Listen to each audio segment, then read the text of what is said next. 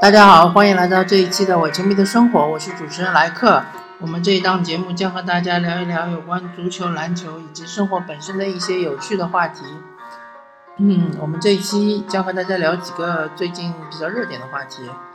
呃，首先是聊一聊林丹啊，林丹事件，或者说林丹的出轨门事件。呃，其实我们上周也稍微带过了一下。呃，这一周的话。呃，有了新的变化，就是林丹的妻子谢杏芳已经在微博上，嗯，发出了声明，声明就是意思就是说，他还是愿意原谅林丹的。嗯，其实林丹这个事件，我个人的看法就是说，嗯，一方面来说，呃，我认为大多数人其实是没有呃权利去评判林丹，或者是去。评判他的家庭，呃，除非，呃，你在做道德评判的时候，你自己扪心自问一下，你自己是否有过任何的一生中是否有过任何的道德瑕疵？呃，如果没有的话，那你可以尽情的评判他；但是如果有的话，呃，请大家还是三思而后行。嗯，另外一面的话，呃，其实。林丹事件折射出一个问题，就是，呃，除了林丹本人，呃，或者说除了林丹的家庭来说，其他的各种角度都是呃一个彻彻底底的一个炒作，呃，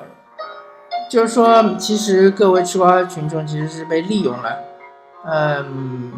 不管你是出于愤怒在林丹的微博上留言，或者说你是出于八卦在各种街头巷尾和别人在聊林丹这件事情，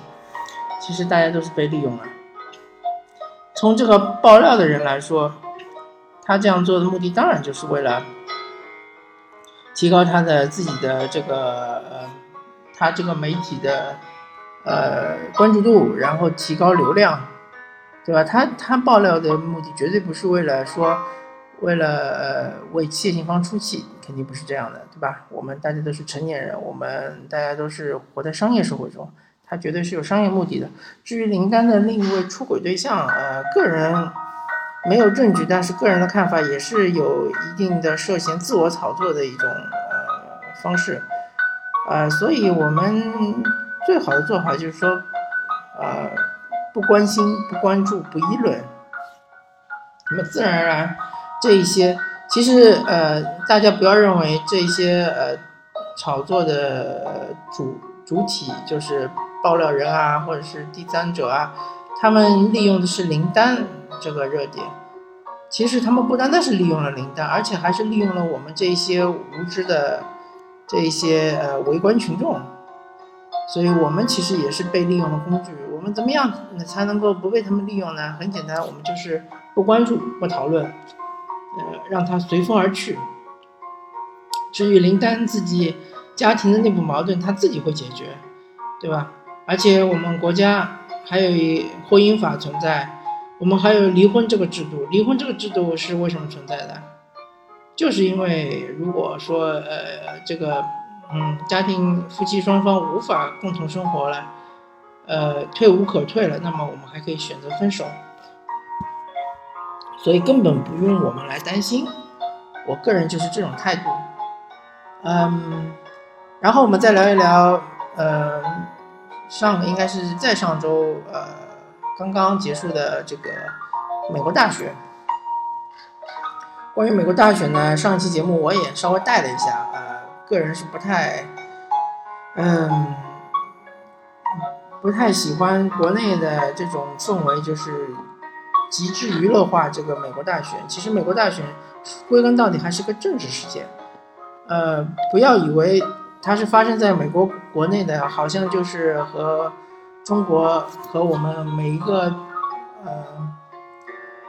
在神州大地上。生活的人没有关系，其实是息息相关的。首先，一方面来说，呃，美国大选它是一一个政治事件，但是它同时也是一个金融事件。呃，特朗普上台了之后，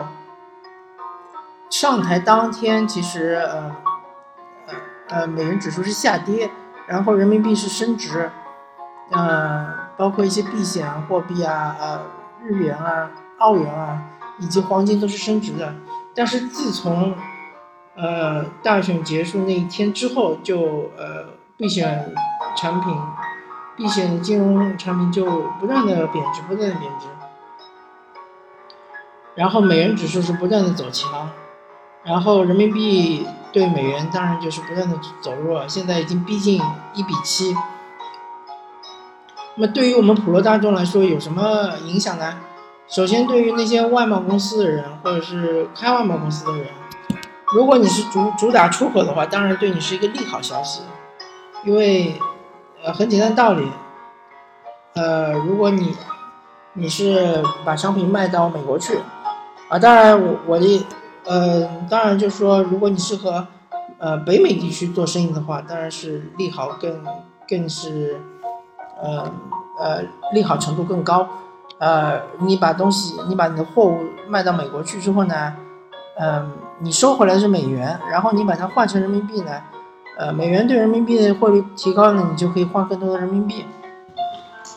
那当然是利好消息，但是如果是说你是一个主打进口的公司，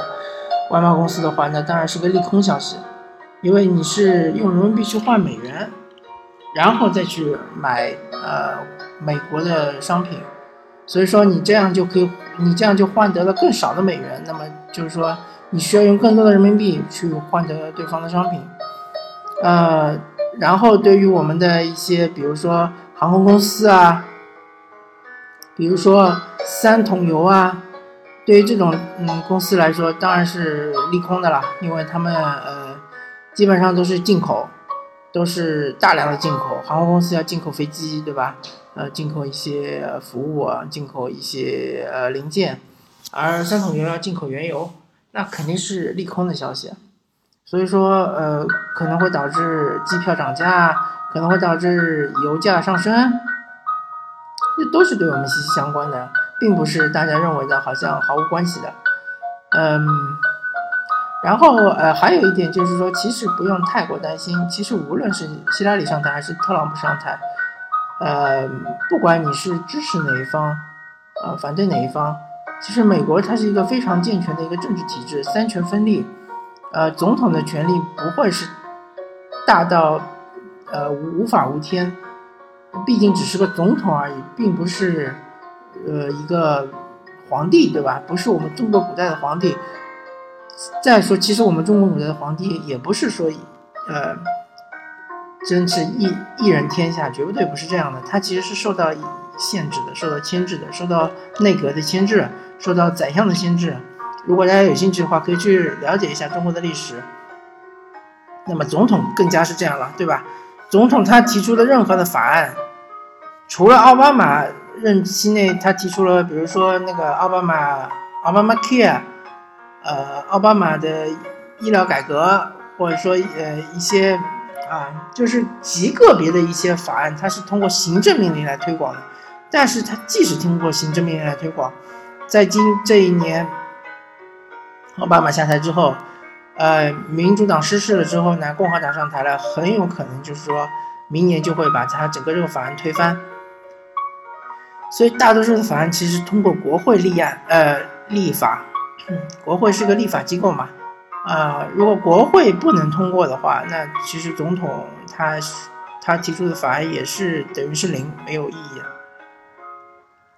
所以说，呃，不要以为共和党是铁板一块。虽然说共和党今年是大获全胜嘛，呃，参议院、众议院包括总统席位都是被共和党获取，但是特朗普其实是个非典型性共和党的，呃，非典型性共和党成员，呃，他其实对于共和党建制派的很多的一些立场并不是很认同，或者说他的一些意见和立场。对于共和党的一些保守派、建制派来说，他们也并不是很认同。所以说，共和党绝对不是铁板一块，内部之间还有各种博弈斗争。所以不是说特朗普，呃，我们，呃，做个最坏的打算，比如说特朗普当时竞选的时候说过，中国是一个汇率操纵国，中国的呃商品应该加重税，应该加百分之四十五的重税。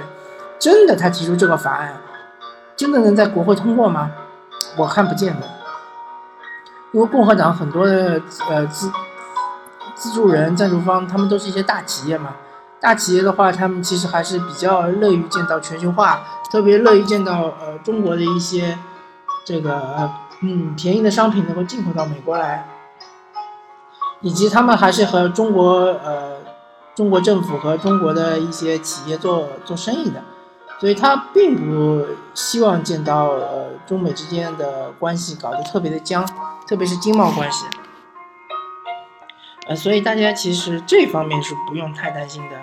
呃，美国总统他一方面来说他是至高无上的，是呃全球权力最大的一个人；另外一方面来说，他在美国国内，呃，他还是受到各个机构的制衡。嗯，嗯，然后我我们。基本上就暂时聊这两个话题吧，嗯，呃，因为嗯，暂时也没有太太热门的话题，我们就暂时聊到这里。这一期的伪球迷生活，呃，是由主持人莱克主持的，呃，感谢大家收听，我们下期再见，拜拜。